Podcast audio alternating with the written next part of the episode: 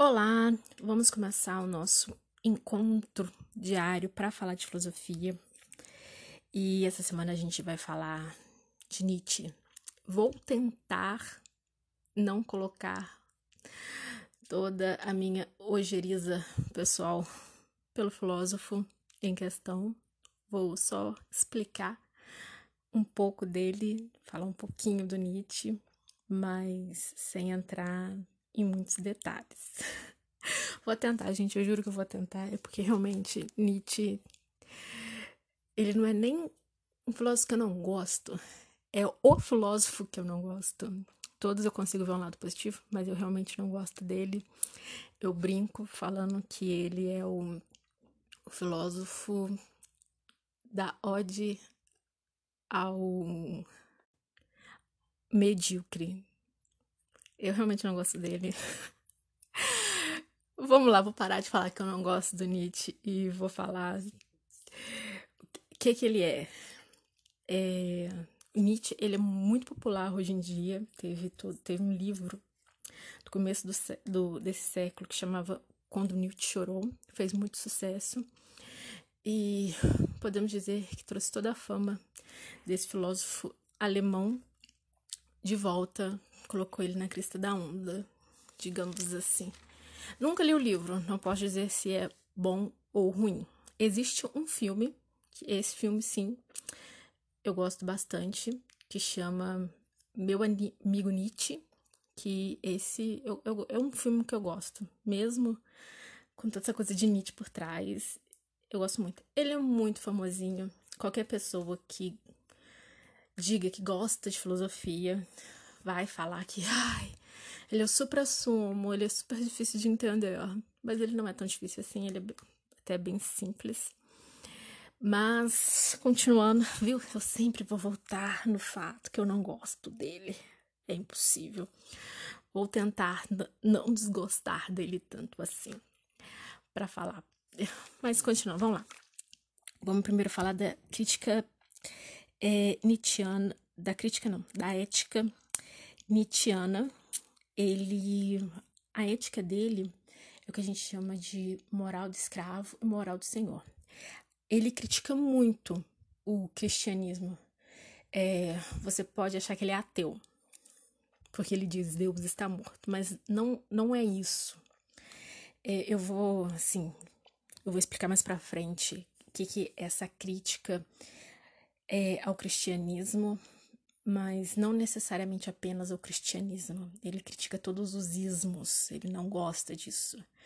Ele acha que é esses ismos que a gente preso a esses ismos, as regras, as tanto tentar dar sentido às coisas, tentar filosofia, moral, conhecimento científico, é, as religiões, tudo isso são, são apenas ilusões e que a gente teria que superar esses valores que a gente aprende desde que nasceu com a sociedade, com as ideologias, com a religião, com o Estado, eles teriam que ser superados.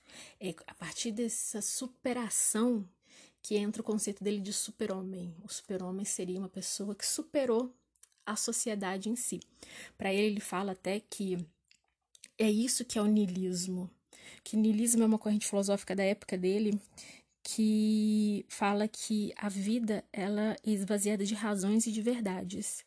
E ele diz que quem esvazia isso é justamente os ismos da nossa vida, a filosofia, a ciência, a religião. Como ele vive num país, num país não, é um país, como ele vive num país muito cristão, ele vai, obviamente, falar do cristianismo. Europeu em si, principalmente da época do Nietzsche, Nietzsche do século XVIII, é, tem a tendência a, a, achar que a única religião que existe é o cristianismo, apesar deles conviverem com o judaísmo, com pessoas muçulmanas, eles não, não dão muita trela. Para ele mesmo, o problema ali é o cristianismo, porque o cristianismo é a religião central da, da vida europeia, e o europeu tem essa tendência de achar que é o umbigo do universo, ele é o umbigo do universo, a religião dele também é a única que conta. Então, ele, ele critica muito o cristianismo, mas nessa crítica ao cristianismo a gente pode colocar as religiões em si.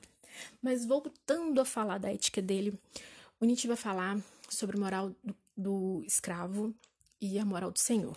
O que, que seria isso? Para ele, o cristianismo ele prega a moral do escravo, porque o cristianismo, tentando explicar de uma maneira bem resumida e bem simples, o cristianismo ele pregaria que a gente tem que estar tá feliz porque tem alguém pior que, que a gente. Tipo, ah, eu não tenho uma perna, mas fique feliz, Fulano, o ciclano não tem duas pernas. Sabe, a gente sempre feliz porque tem alguém pior que a gente. É o famoso, e a gente sabe que tem um pouco disso, isso eu admito. Que quando a gente tá comendo e a gente quer deixar no prato, vira de você e fala: Olha, Fulano, é... tem gente passando fome na África. Tipo, tá, se eu comer, as pessoas continuarão passando fome na África. Mas a gente usa muito isso. Um bom exemplo de moral do escravo é o que a gente faz quando a gente está estudando. O estudante, quando chega com uma prova, com uma nota ruim em casa, ele vai falar assim, mostra pra mãe ali o zero. E a mãe começa a brigar, ele vai falar assim, ah, mas a turma inteira tirou zero, mãe. Isso aí é um exemplo de moral do escravo. Porque ele tá colocando a defesa dele na tragédia de ali.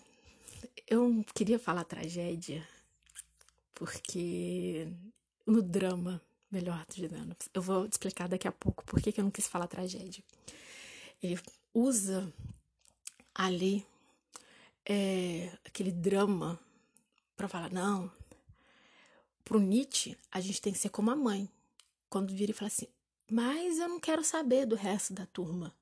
Quero saber de você, né? Porque todo mundo tirou zero que você tem que tirar também. Não é que todo mundo vai cair no buraco que você vai cair também. Para ele, a nossa moral tinha que ser essa.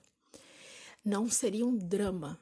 Seria o que ele chama, ele vai recorrer ao uso da tragédia grega, que é aquela pessoa que cai em desgraça, mas consegue se reinventar e se tornar uma nova pessoa. Para ele é isso, a gente tem que usar as coisas ruins que acontecem pra gente não para reclamar e sofrer com aquilo. A gente tem que usar aquilo como impulso para ser melhor, para se tornar uma nova pessoa.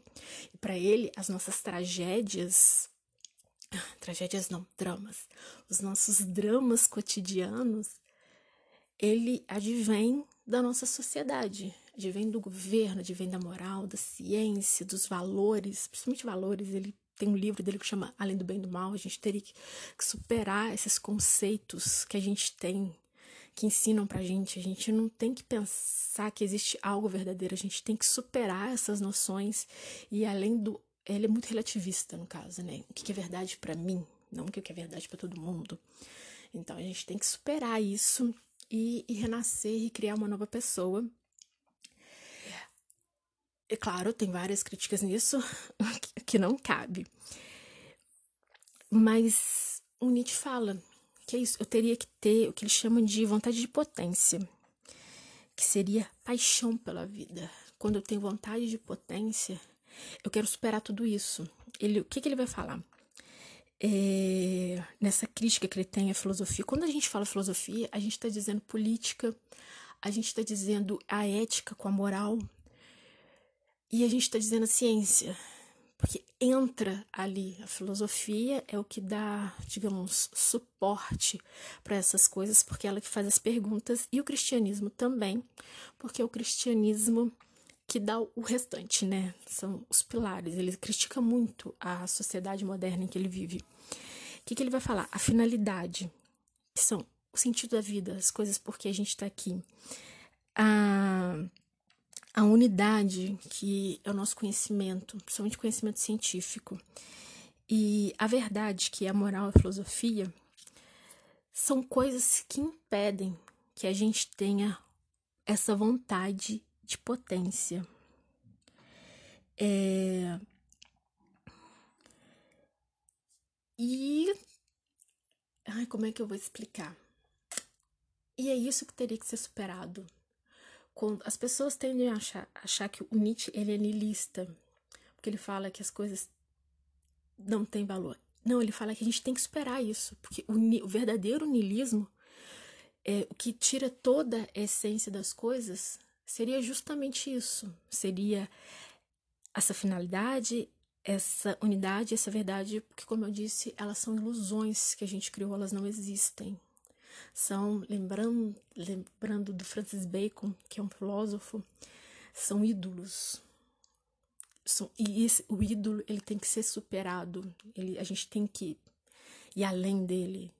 Então, é, ele fala que a gente precisa ter essa, essa vontade de ver, essa vontade de potência para a gente superar isso e ser, como eu disse, o super-homem, ser algo mais, ser maior do que isso. E a gente supera, quando a gente supera isso, a gente está superando o niilismo. Ele não é um filósofo niilista. Ele diz que a gente tem que superar o filósofo niilista. Quando ele fala que Deus está morto, não é que ele é um ateu. Ele fala que Deus está morto porque a gente matou ele porque a gente não tem um conceito dele, a gente tem um conceito que a religião passa pra gente, a gente acredita naquilo e vive naquilo, a gente não, a gente teria que ir buscar um, um conceito próprio dele. Bem, isso aqui é um resumo, bem do resumido. Não coloquei, pelo menos não tentei colocar as minhas opiniões pessoais dele. Espero que vocês se interessem. Espero que eu ia falar, espero que vocês não se tornem fãs de Nietzsche. Mas mesmo que se tornem, espero que isso desperte o interesse, porque todo conhecimento é válido, não é mesmo? Bem, até a próxima.